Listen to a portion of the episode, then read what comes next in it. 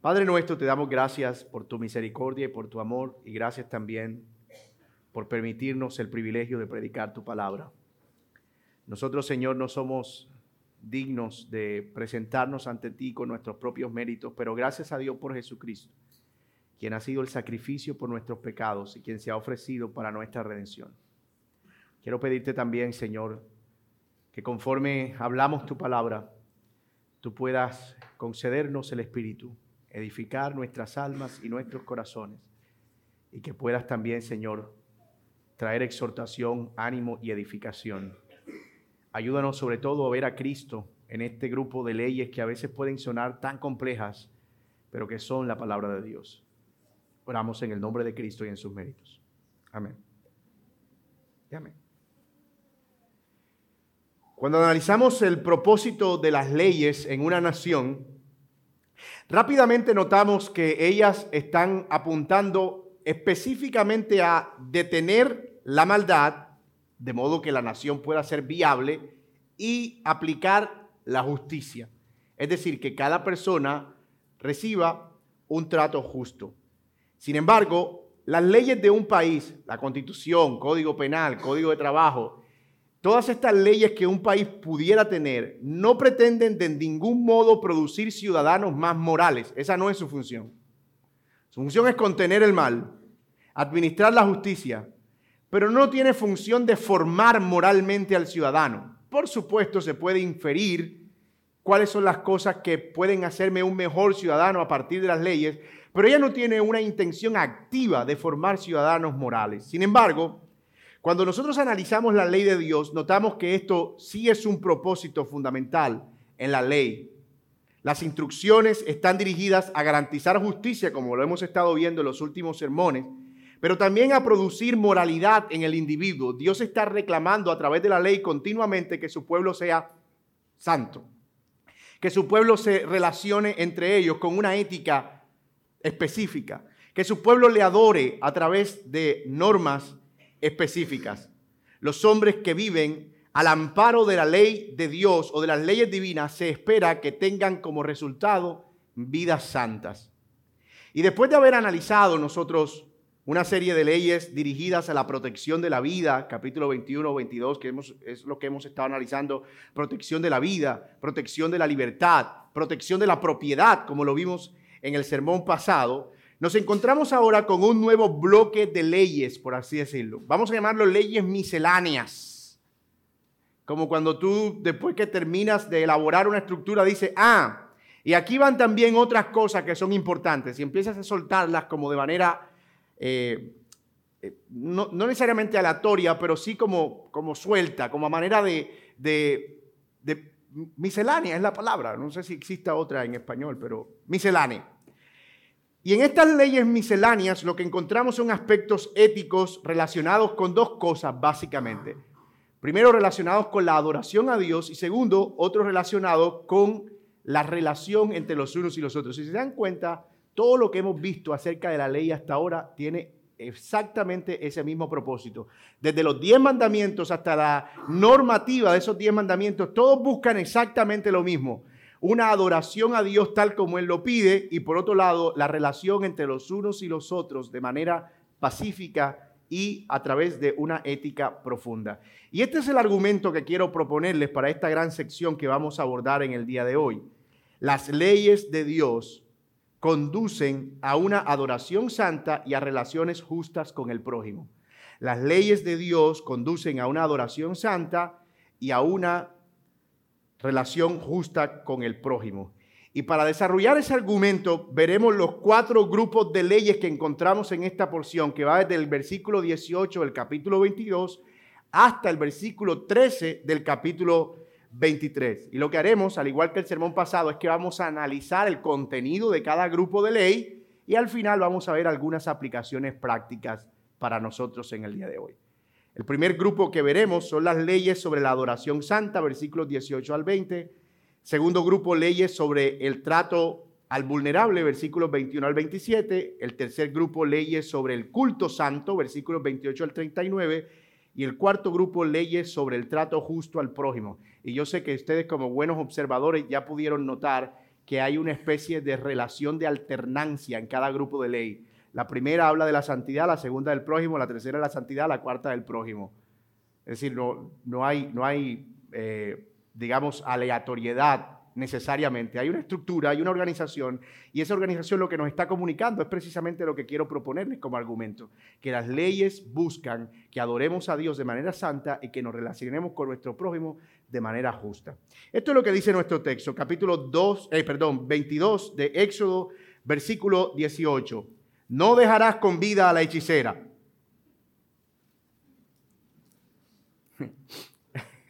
A cualquiera que se eche con un animal, ciertamente se le dará muerte.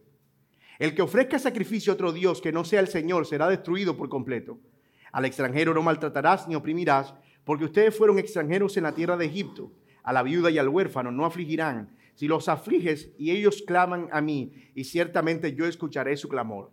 Y se encenderá mi ira a ustedes y los mataré a espada y a sus mujeres y quedarán viudas y sus hijos huérfanos. Si prestas dinero a mi pueblo, a los pobres entre ustedes, no serás usurero con él, ni le cobrarás el perdón, intereses. Si tomas en prenda el manto de tu prójimo, se lo devolverás antes de ponerse el sol, porque es único abrigo, es el vestido para su cuerpo. ¿En qué otra cosa dormirá? Y será que cuando él clame a mí, yo le oiré, porque soy clemente. No maldecirás a Dios, ni maldecirás al príncipe de tu pueblo.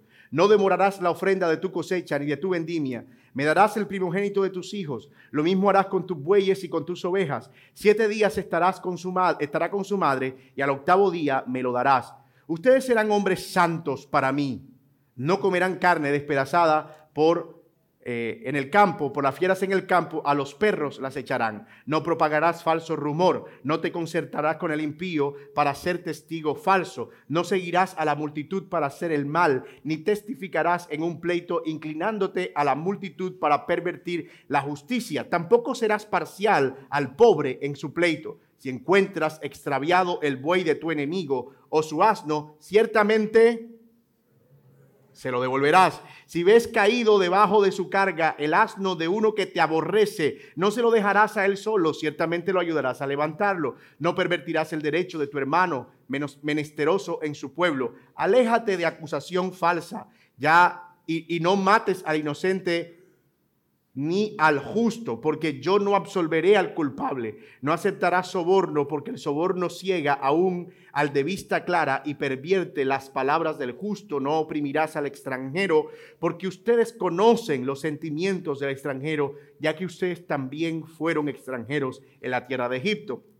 Seis años sembrarás tu tierra y recogerás su producto, pero el séptimo año lo dejarás, descansarás sin cultivar para que coman los pobres de tu pueblo y de lo que ellos dejen coman los animales del campo. Lo mismo harás con tu viña y con tu olivar. Seis días trabajarás, pero el séptimo día dejarás de trabajar para que descansen tu buey y tu asno y para que el hijo de tu sierva, así como el extranjero, renueven sus fuerzas. En cuanto a todo lo que les he dicho, estén alertas, no mencionen ni se oiga en sus labios el nombre de otros dioses. Esto es la palabra de Dios. Ya ustedes vieron el gran desafío que es agrupar eso para poder estudiarlo, pero creo que la estructura que hemos propuesto nos ayuda por lo menos a ver qué es lo que el autor está queriendo comunicar al organizar estas leyes de esa manera.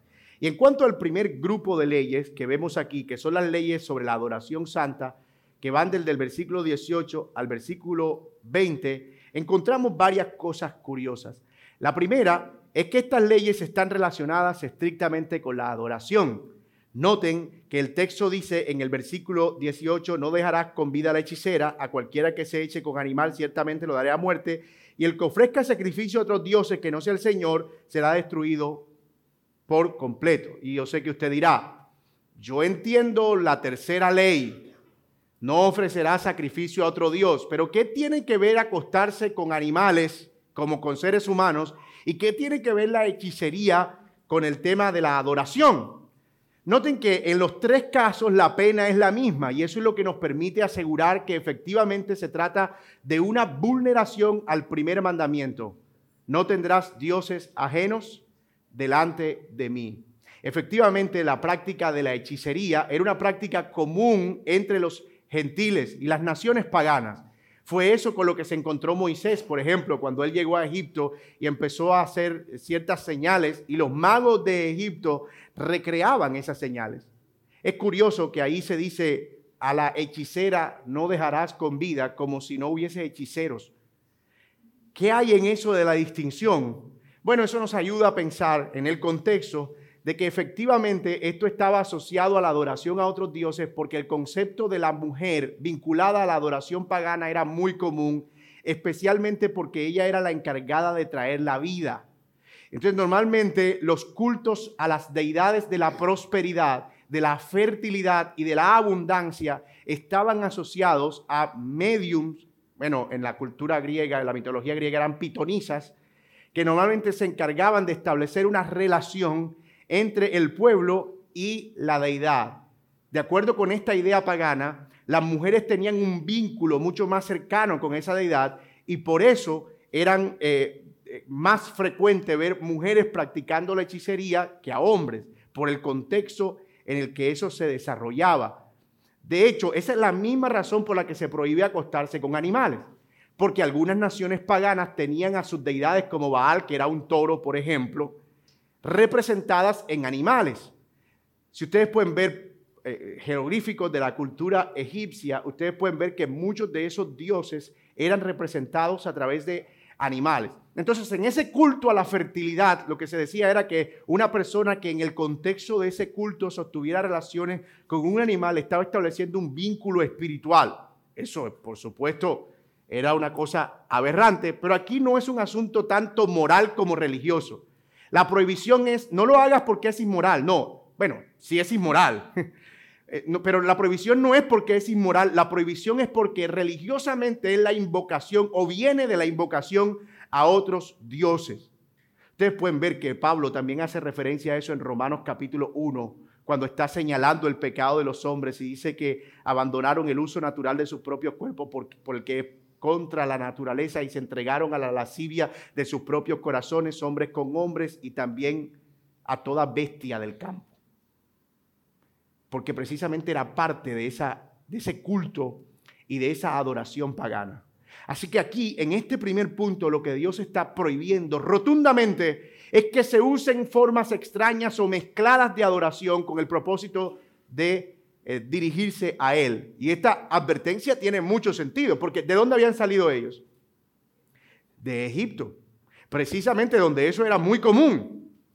Tanto la hechicería como el sexo con animales con propósitos ritualísticos y de culto. De hecho, ¿qué fue lo primero que ellos hicieron cuando Moisés se demoró? Eso lo vamos a ver más adelante. Moisés sube al monte y se demora más de lo previsto. ¿Qué es lo que ellos eh, un becerro, un animal precisamente, porque entendían que necesitaban un vehículo para poder formalizar su adoración. Y el Señor dice, no hagan eso, porque quien hace eso habrá cometido una falta grave y digna de muerte. Aquí Dios está protegiendo el primer mandamiento. No tendrás dioses ajenos delante de mí. Todavía no vamos a ver aplicaciones de esto porque la idea es explicar cada bloque de leyes y vamos a dejar las aplicaciones para el final, aunque me muero de gana, ¿verdad? Pero el segundo grupo de leyes va desde el versículo 21 hasta el versículo 27. Mire lo que dice versículo 21. Al extranjero no maltratarás ni oprimirás, porque ustedes fueron extranjeros en la tierra de Egipto. A la viuda y al huérfano no nos afligirás. Si lo afliges, eh, te, te, las tendrás que ver conmigo prácticamente. Si prestas dinero a mi pueblo, a los pobres, otra vez, ahí hay una referencia a gente vulnerable. Aquí, ¿cuál es la idea en este segundo grupo de leyes? Estas son leyes que mandan al pueblo a no abusar del vulnerable, a no aprovecharse del vulnerable, sino por el contrario, proteger al vulnerable. Y hay cuatro categorías que vemos ahí. Al extranjero, a la viuda y al huérfano, que son quienes no tienen protección, al necesitado de dinero, es decir, al pobre, y al necesitado de ropa o de bienes. En el pueblo de Dios, y esto es una instrucción ética, no debía haber ninguna forma o práctica de alguna cosa que produjera algún perjuicio a una persona vulnerable. En cada una de estas leyes el Señor está pidiendo que su pueblo muestre compasión y eso es perfectamente coherente con lo que Dios es.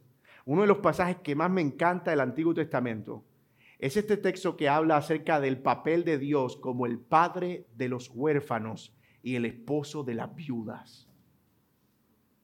Recuerdo una vez una consejería que tuve con una hermana que había perdido a su esposo.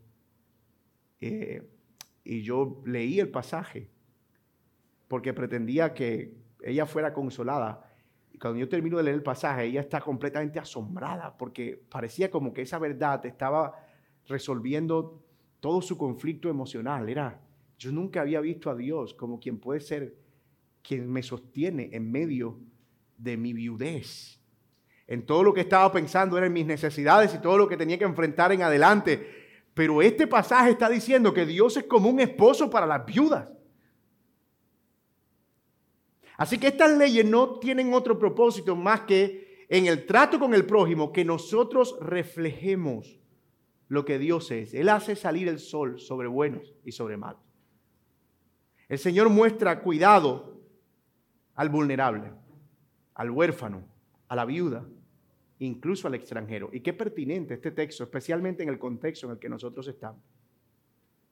En el que de repente ver a un extranjero o escuchar un acento extranjero para nosotros se convirtió en un asunto de rechazo. Y hablamos tan fácilmente de Estados Unidos, oh, pero mira, qué gente tan eh, terrible eso, cómo discriminan al negro, cómo discriminan al latino, qué gente tan dura.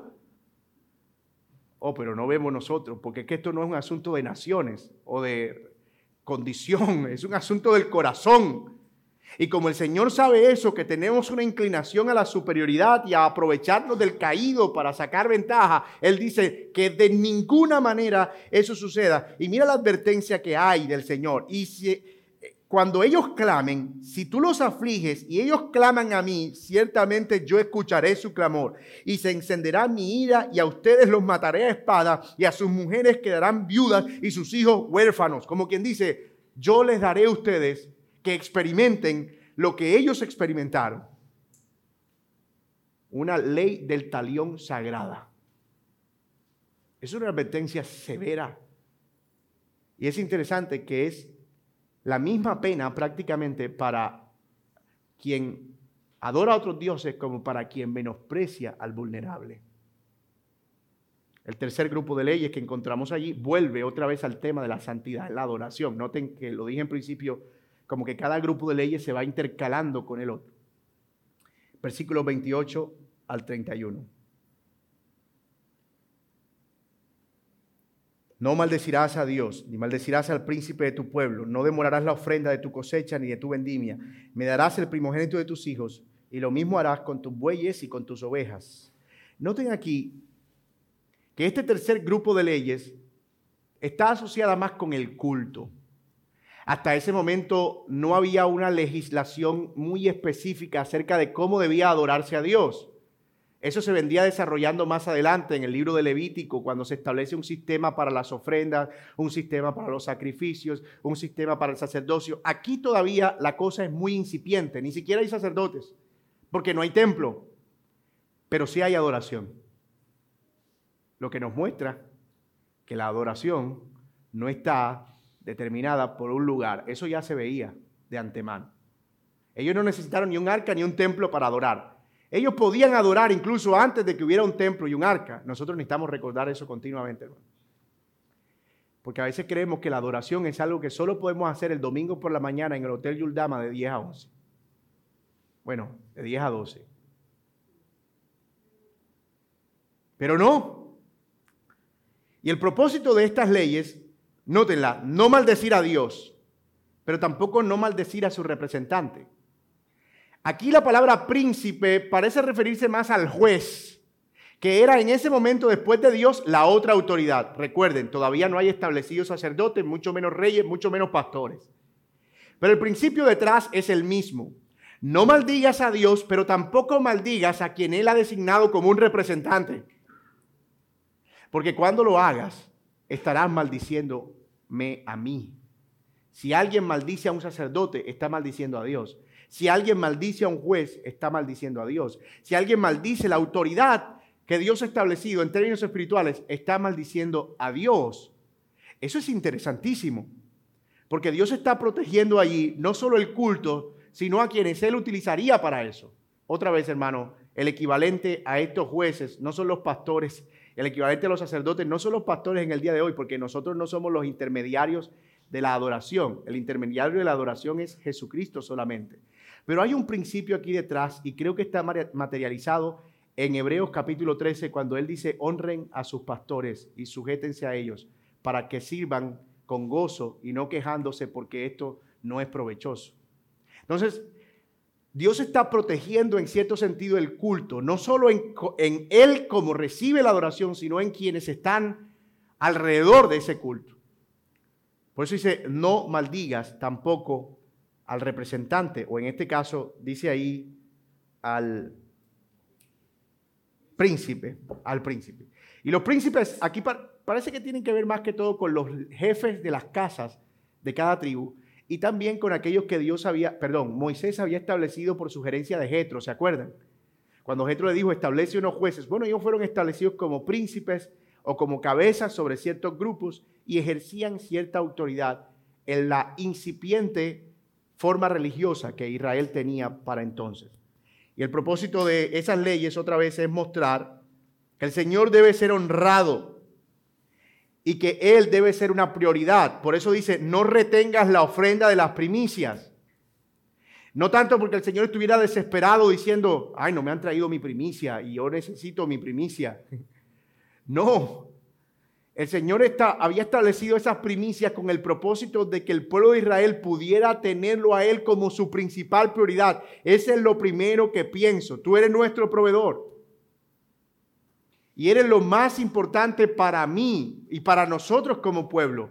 Las primicias eran un sentido de adoración que se ofrecía precisamente para reconocer que Dios era la prioridad más importante.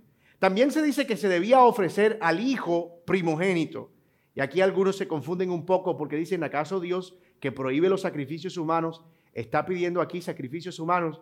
No, recuérdese que lo vimos creo que en el capítulo 14, cuando Él establece la Pascua, Él dice que cuando se vaya a ofrecer el primogénito, el primogénito se puede sustituir por un cordero. Es decir, no tienes que sacrificar a tu hijo pero tienes que ofrecer un cordero en representación de ese hijo como una señal de que tú lo estás dedicando a mí, de que tú lo estás entregando a mí. Incluso no solo debía llevarse las primicias de los frutos, sino las primicias del ganado. Y lo último que el Señor dice en cuanto al culto es que el culto debe ser santo. Versículo 31 dice, ustedes serán hombres santos para mí. Por eso es que afirmamos que el propósito de estas leyes es producir santidad. A través de estas leyes ustedes serán santos para mí. Y en ese contexto ustedes no tocarán nada inmundo, no comerán carne despedazada por las fieras en el campo. A los perros las echarán. Y debo confesarle que no se ve muy clara la razón por la cual no se podía comer eh, carne despedazada por fieras, pero simplemente el Señor la consideró algo inmundo. Posiblemente porque no se conocía el origen de ese ganado, no había trazabilidad. Ese es un término muy agropecuario. No había trazabilidad, no se sabía de dónde venía, no se sabía si era resultado de algo ofrecido a un dios pagano, así que el Señor dice, absténganse de eso.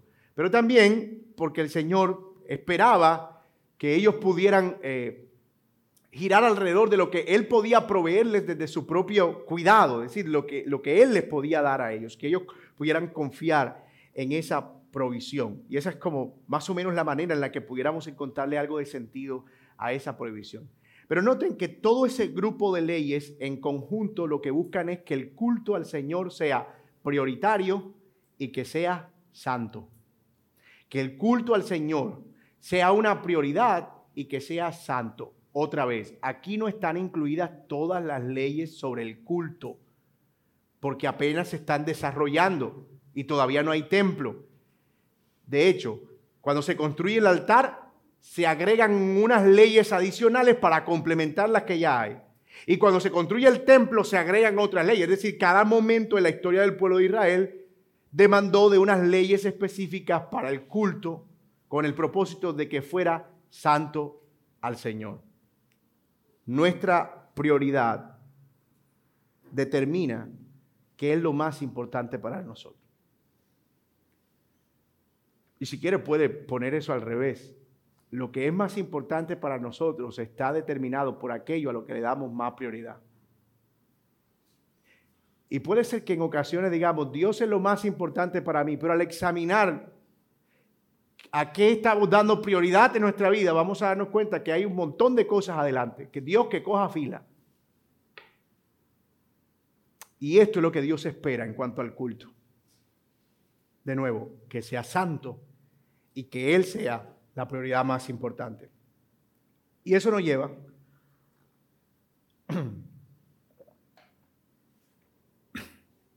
al último grupo de leyes que encontramos aquí, que son unas leyes sobre el, el, Shabbat o el sábado. 6, versículo 10 del 23. Oh, no, perdón. Capítulo 4, leyes sobre el trato justo al prójimo, y ahí está la del Shabbat. Capítulo 23. No propagarás falso rumor, no te concentrarás con el impío, uh, no seguirás la multitud para hacer el mal, ni testificarás con pleito inclinándote a la multitud para pervertir la justicia. Luego nos habla acerca de cómo relacionarnos con el enemigo, luego nos habla acerca de cómo relacionarnos con el que no es enemigo, luego nos habla acerca de cómo relacionarnos con eh, la creación, es decir, con, con todo lo que tenemos a nuestra mano con el fin de favorecer a nuestro prójimo. Entonces, estas leyes están estrictamente relacionadas con el trato justo al prójimo y prójimo allí abarca tanto hermanos como conocidos como enemigos. Es interesante eso porque ustedes recuerdan este texto de la parábola del, la parábola no, de la historia del buen samaritano, ¿se acuerdan? Que el Señor la da precisamente recordando o enseñando a algunos fariseos que le habían preguntado, ¿y quién es mi prójimo? Porque la idea de los fariseos era que el prójimo era solamente el que era parte del pueblo de Israel. Y el Señor le explica que prójimo pudiera ser incluso a quien él considera su enemigo. Y eso no era que Cristo estaba introduciendo un concepto nuevo, eso estaba ya en el Antiguo Testamento. Tú debes hacer bien y tú debes ayudar incluso a aquel que tú consideras tu enemigo. Hecho, la parábola del hijo pródigo es esta instrucción en la práctica, perdón, la parábola del buen samaritano, la historia del buen samaritano. Es esta instrucción en la práctica es un judío levita, sacerdote, que pasa por el lado de un samaritano y no le hace nada porque dice es samaritano. No lo ayuda. Cuando la ley decía que debía hacerlo. Pero eso sucede, hermano, cuando nosotros fabricamos nuestras propias interpretaciones de la ley o ajustamos la ley a nuestra conveniencia. Y ellos la habían ajustado a su conveniencia. Mi prójimo es quien me caiga bien, mi llave, mi amigo, Una vez escuché a alguien, no sé si en broma o en serio, pero dijo, mi yo tengo un solo prójimo, mi esposa.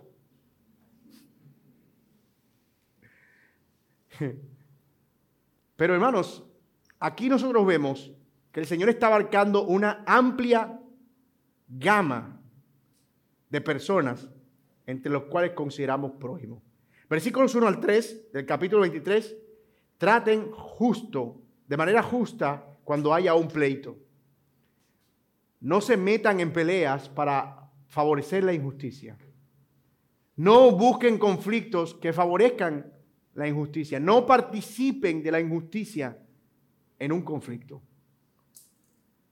Versículos 4 al 5. Trato justo al enemigo.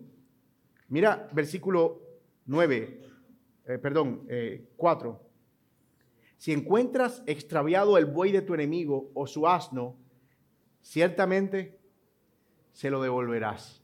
Eso está interesante. Ahí está el burro del infeliz ese. Lo voy a dejar que se pierda. Es más, lo voy a echar más lejos. O sea,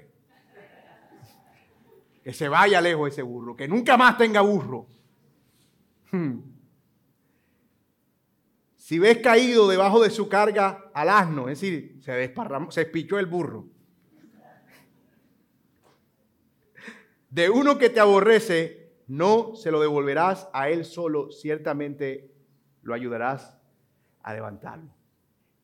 Hermano, esto es una cosa que se está pidiendo aquí en la ley, que ustedes saben que con el Evangelio es y es difícil. Pero es un principio que Dios nos da aquí, de amar a nuestros enemigos. Uno de los pasajes más ignorados de la Biblia es precisamente ese. Si tu enemigo tiene hambre, dale de comer. Si tiene sed, dale de beber. Pues haciendo esto, ascuas de fuego amontonará sobre su cabeza. Hay personas que dicen abiertamente, a mí me cae bien toda la Biblia excepto ese pasaje. No me lo paso. ¿Por qué tengo que amar a mi enemigo?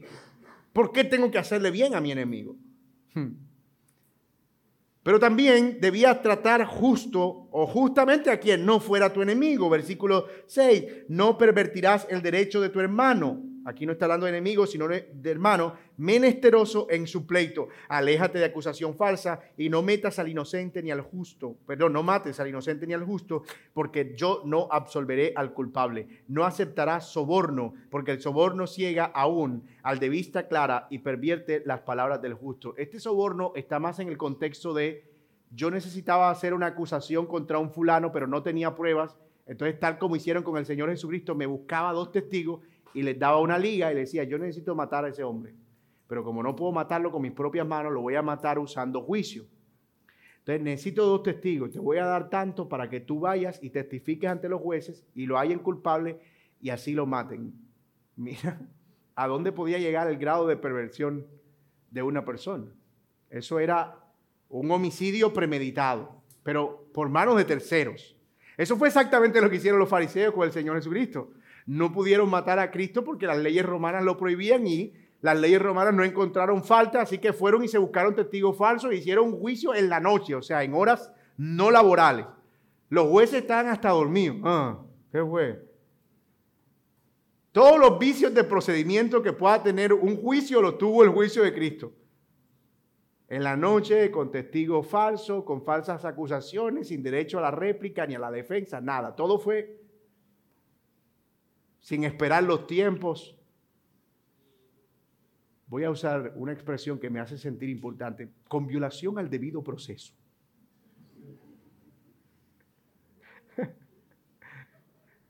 se ve elegante o se escucha elegante. Entonces ellos dicen, no participes en ningún modo, pero la, la última expresión es llamativa. El último grupo o subgrupo de leyes asociadas al prójimo Seis años sembrarás tu tierra y recogerás tu producto, pero el séptimo año la dejarás descansar sin cultivar.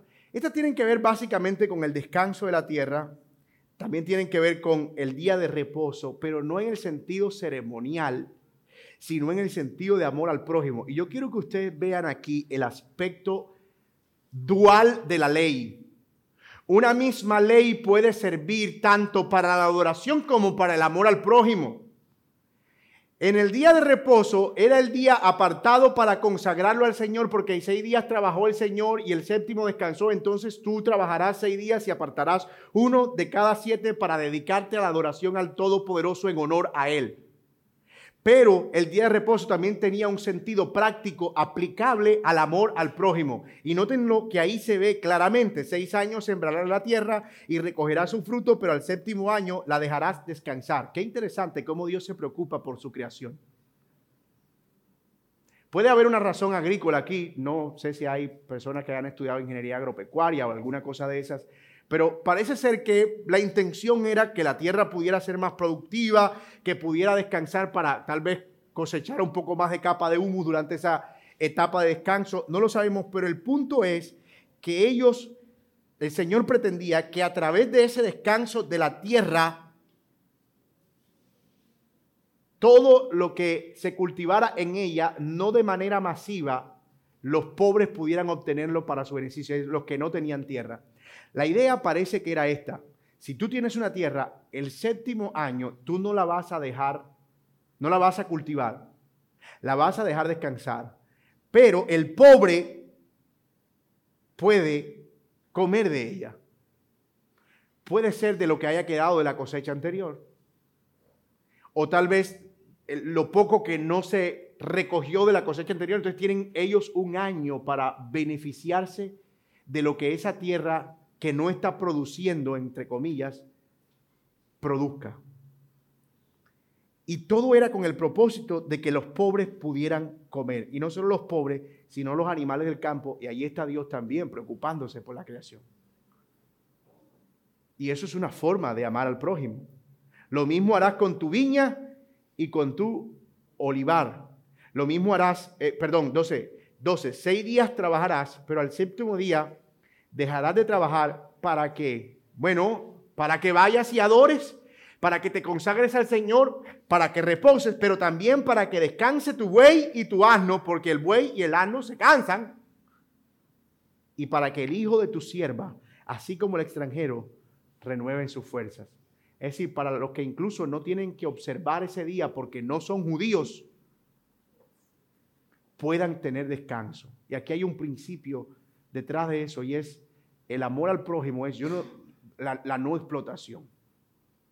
Yo tengo que proveer a las personas la, posibilidad de que puedan tener ciclos de descanso. Entonces, fíjate que aquí el día de reposo está en el marco de ese grupo de leyes de trato justo al prójimo, porque era una forma de hacer descansar la tierra con el único propósito de que los pobres y menesterosos fueran beneficiados y de que los extranjeros pudieran también encontrar algo de descanso un día a la semana. Eso tiene mucho sentido muchísimo sentido. Hay algunos creyentes que tienen negocios y ellos dicen, bueno, yo aparto el domingo para ir a la adoración al Señor, pero yo el negocio lo dejo funcionar. Y entonces, ¿y ellos? No, ellos me trabajan dobleteado para que yo pueda ir a la iglesia. Pero fíjate aquí el principio detrás. Es ¿por qué tú no puedes también proveer descanso para ellos confiando en la provisión del Señor? Tal vez sea menos ingreso, el ingreso de un día. Pero al final estás honrando al Señor y estás ayudando también al prójimo actuando con benevolencia.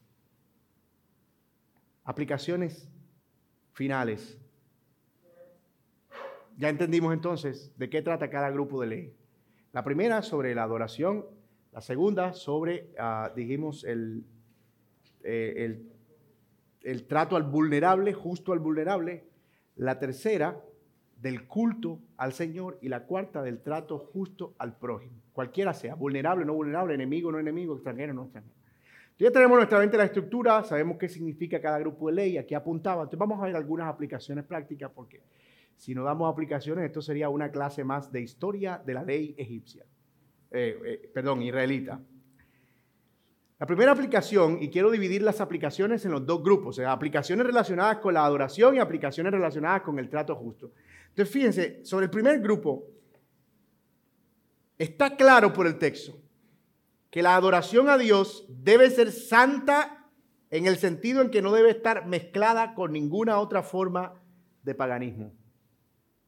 Y esto es muy importante, sobre todo en el contexto en el que nosotros estamos, que está tan caracterizado por el animismo, y por el sincretismo religioso. Yo sé que esas son dos palabras un poco extrañas, pero tienen que ver básicamente con la incorporación de asuntos místicos al culto. La estampita, la cosita, la, no sé qué cita, el pedacito de madera, la no sé qué cita de la cruz de no sé qué, el polvito de la arena del abajo del río Jordán donde Cristo pisó y se bautizó, que la hojita del árbol de sicómoro donde estaba saqueo para que seas prosperado cuatro veces más de lo que tienes. Y entonces nuestros cultos han incorporado formas extrañas de adoración. Fuego extraño que incluso a veces viene hasta del paganismo. Y el caso es que ninguna forma de adoración debe involucrar elementos extraños no autorizados por el mismo Dios en su palabra, porque eso es una abominación. La adoración a Dios, por ejemplo, a través de imágenes, es una abominación al Señor porque es una forma no autorizada de adoración. Lo que pasa es que eso puede recibir varios nombres. Veneración, respeto, honra, y yo no voy a meterme en ese terreno. El punto es, ¿es algo que la Biblia autoriza? De hecho, lo que es claro es que la Biblia lo prohíbe en todo sentido. No tendrás dioses ajenos delante de mí, ni te harás imagen alguna de lo que hay en los cielos o en la tierra. Incluso la misma adoración a los muertos.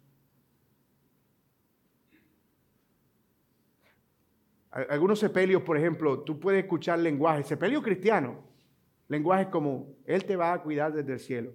Yo te extrañaré, yo te lo aseguro. Eh, fueron tantos años y tantos momentos que pasamos juntos. Y ojo, yo no quiero ser sensible al hecho de que ese es un momento realmente doloroso. Pero a veces empezamos a usar un lenguaje como que, que si ese muerto ahora se convirtió en un ángel que va revoloteando sobre mí en cada lugar donde yo voy. Eso es extraño. No bíblico. Los muertos no tienen nada que ver con nosotros. Y eso está claro en las escrituras. Pero a veces lo incorporamos como parte de ese culto. Extrañamos a las personas que fallecen profundamente. Pero no es que se convirtió en un ángel que nos protege de los envidiosos. Y entonces puede ver cristianos que tienen su altar al difunto, que puede haber sido, entre otras cosas, un muy buen difunto una persona buena en esta tierra. Pero hermano, hacer eso en nombre de Dios no es aprobado por Dios. ¿Qué podemos decir de la hechicería y la brujería que presente está en nuestros tiempos hoy todavía? Y mucho más peligrosas aún porque se ha mezclado con cristianismo, entre otras cosas. Entonces los, las invocaciones a dioses falsos ahora tienen un prefijo, San fulano. Pero es, es, es una abominación al Señor y el Señor dice, no tolerarás eso de ninguna manera. Una vez alguien tratando de justificarme esto me decía, él no es brujo, lo que pasa es que él adora a Dios de otra forma.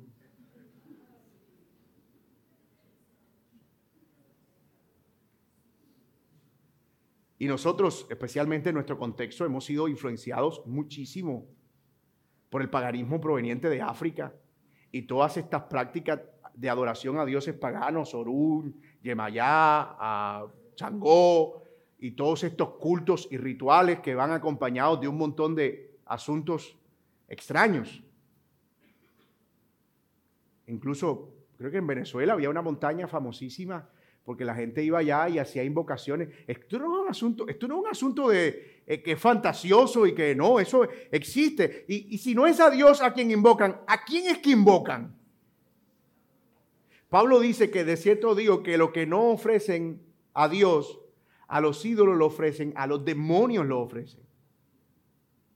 Y hay una actividad satánica y demoníaca presente continuamente. Así que Tú puedes ver a veces que incluso dentro del culto cristiano hay prácticas chamánicas de rociar y sacudir y echar y echa sal por aquí y echa agua por acá y echa humito por aquí para que salga el espíritu. Eso es chamanería. Eso no está en la Biblia. Dice, no, que es que allí la Biblia dice que se puede ofrecer ofrenda de sal. Una cosa que está en un contexto de adoración que tenía que ver básicamente con, con el presentar el cordero, etcétera, etcétera. Entonces se trae al culto contemporáneo y eso es, eso es lo que lo hace peligroso. Que como se encuentra un pasaje que medio lo sugiere, entonces parece que encuentra cierta validez, pero eso no es apropiado delante del Señor. Es falsa adoración. Dios mío. Por otro lado, una de las cosas que se ve a través del llamado a no demorar las ofrendas que se presenta en cuanto al culto, es que esa es la forma, ya lo dijimos, establecida de adoración, y es la manera en la que la gente se presentaba delante de Dios. Las ofrendas allí, tal como lo leemos en el pasaje, no era que eran dinero, no es que vamos a llevar el dinero. La ofrenda era la adoración que ellos ofrecían, porque al no tener a Cristo, su forma de adoración era por medio de corderos y de sacrificios. Así cuando dice, no retengas tu ofrenda, es no te tardes en presentar tu adoración al Señor y tu culto al Señor, demuestra que es importante para ti. La verdadera santidad de nuestra adoración no solo reconoce que Dios es digno, que no debe ser adorado a través de formas extrañas, sino que debe ser lo primero y lo principal en nuestra vida. Eso es lo que nos están mostrando esas leyes. Dios debe ser lo primero y lo principal. Y aunque hoy no estamos llamados a dar a Dios primicias, porque Cristo ha sido ofrecido como una ofrenda definitiva para nosotros, si nosotros ofreciéramos primicias, estaríamos diciendo que además de Cristo, nosotros estamos ofreciendo otro sacrificio. Pero Él ya fue sacrificado, Él fue nuestra ofrenda, no tenemos necesidad de eso. Sí tenemos la prerrogativa de dar a Dios lo mejor de nuestro tiempo, de nuestros recursos y de nuestras fuerzas. Lo mejor.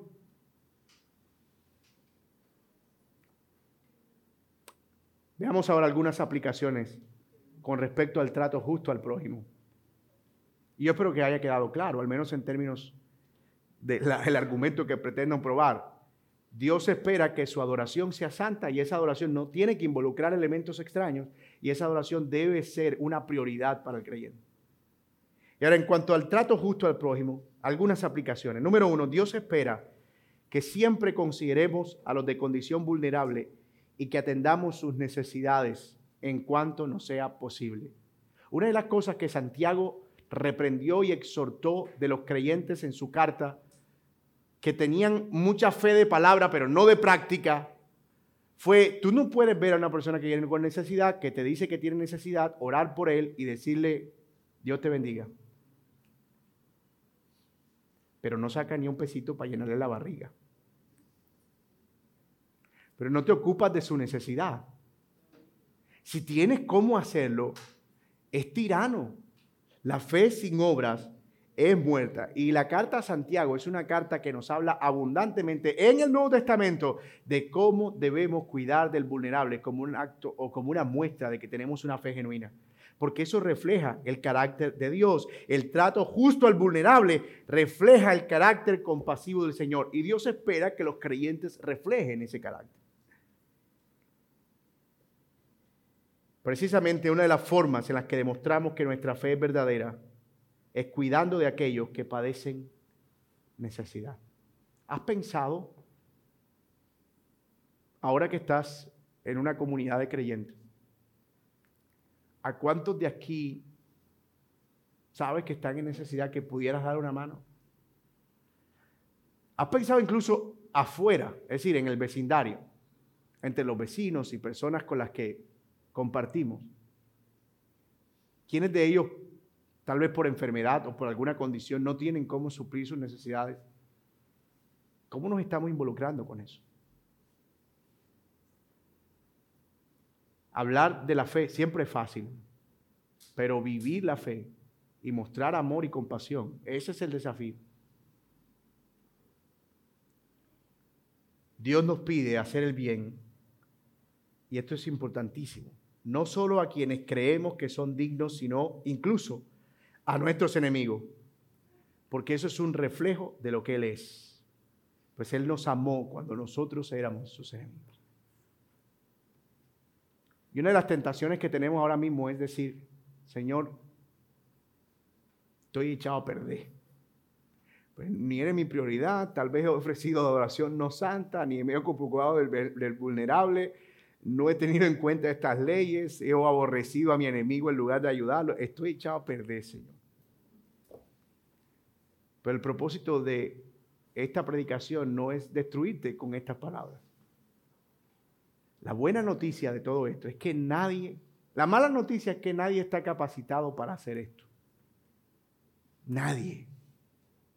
La buena noticia es que el Señor Jesucristo nos ha provisto un medio por medio del cual podemos encontrar descanso y saber que aún cuando hemos fallado en esto podemos todavía arrepentirnos y pedir su ayuda para cumplirlo en la manera de nuestras posibilidades. Ya no porque tengamos que ser librados de algún juicio, sino porque es la forma en la que mostramos el amor y la gracia de Dios.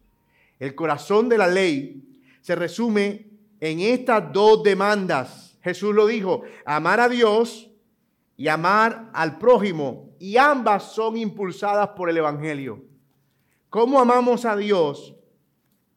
A través del sacrificio del Señor Jesucristo. ¿Y cómo amamos al prójimo? A través del sacrificio del Señor Jesucristo.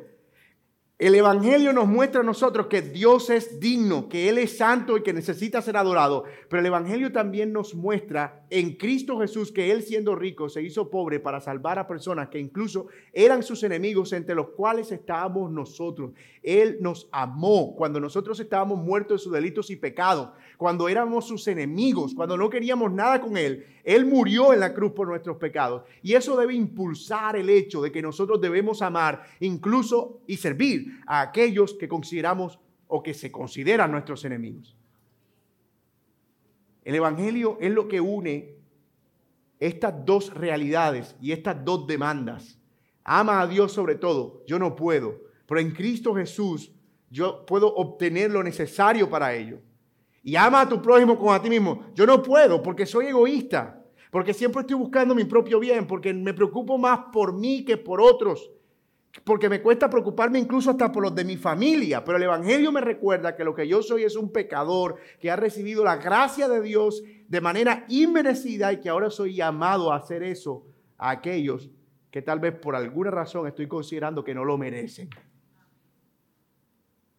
Solo el Evangelio nos puede ayudar a descansar de esa pesada carga. Cristo es el camino a una adoración santa porque Él nos ha purificado y al mismo tiempo es quien nos modela el verdadero amor al prójimo al dar su vida por quienes no lo merecían. Así es como Cristo resuelve el problema.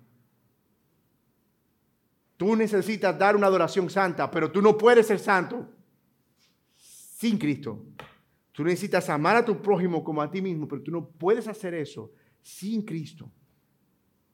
Yo quiero terminar precisamente leyendo Hebreos capítulo 10, versículos del 1 al 7, que es un texto que resume muy bien esta idea y que provee mucha esperanza para nosotros. Pues ya que la ley solo tiene la sombra de los bienes futuros y no la forma misma de las cosas, nunca puede, por los mismos sacrificios que ellos ofrecen continuamente año tras año, hacer perfectos a los que se acercan. La ley no podía hacer perfecto a nadie por más que ofreciera primicias y sacrificios y todo eso. Nadie era lo suficientemente santo. De esta manera, no habrían cesado de ofrecerse, ya que los adoradores, una vez purificados, no tendrían ya más conciencia de pecado. Pero en esos sacrificios hay un recordatorio de pecado año tras año, porque es imposible que la sangre de los toros y de machos cabríos quite los pecados, por lo cual al entrar Cristo en el mundo dice, sacrificio y ofrenda no has querido, pero un cuerpo has preparado para mí. Y en holocaustos y sacrificios por el pecado no te has complacido. Entonces dije, aquí estoy. Yo he venido en el rollo que está escrito de mí para hacer, oh Dios, tu voluntad. Y habiendo dicho anteriormente, sacrificio y ofrenda, y holocausto y sacrificio por el pecado no has querido, ni en ellos tú te has complacido, los cuales se ofrecen según la ley. Entonces dijo, he aquí, yo he venido para hacer tu voluntad. Él quita lo primero para establecer lo segundo. Y por esa voluntad hemos sido santificados mediante la ofrenda del cuerpo de Jesucristo ofrecida una sola vez y para siempre. Él hace santa nuestra adoración, hermano. Y es por eso entonces, hermanos, verso 19, puesto que tenemos confianza para entrar al lugar santísimo por la sangre de Jesús, por un camino nuevo y vivo que Él inauguró para nosotros por medio del velo, es decir, su sangre y puesto que tenemos un gran sacerdote sobre la casa de Dios, acerquémonos con corazón sincero, en plena certidumbre de fe, teniendo nuestro corazón purificado de mala conciencia y nuestro cuerpo lavado con agua pura. Mantengan firme la profesión de nuestra fe en esperanza sin vacilar, porque fiel es aquel que os prometió. Y debido a que ahora tenemos una entrada a la presencia de Dios porque Él nos ha hecho santos por su sacrificio, lo que no se podía hacer por la ley.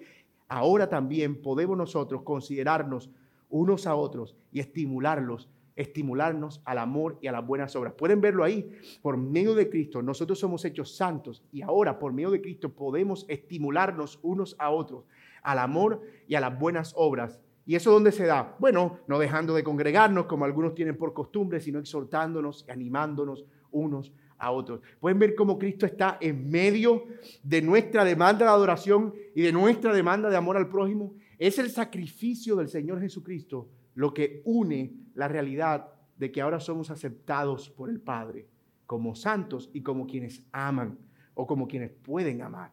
Mis hermanos, eso es glorioso porque finalmente la ley conduciéndonos a Cristo.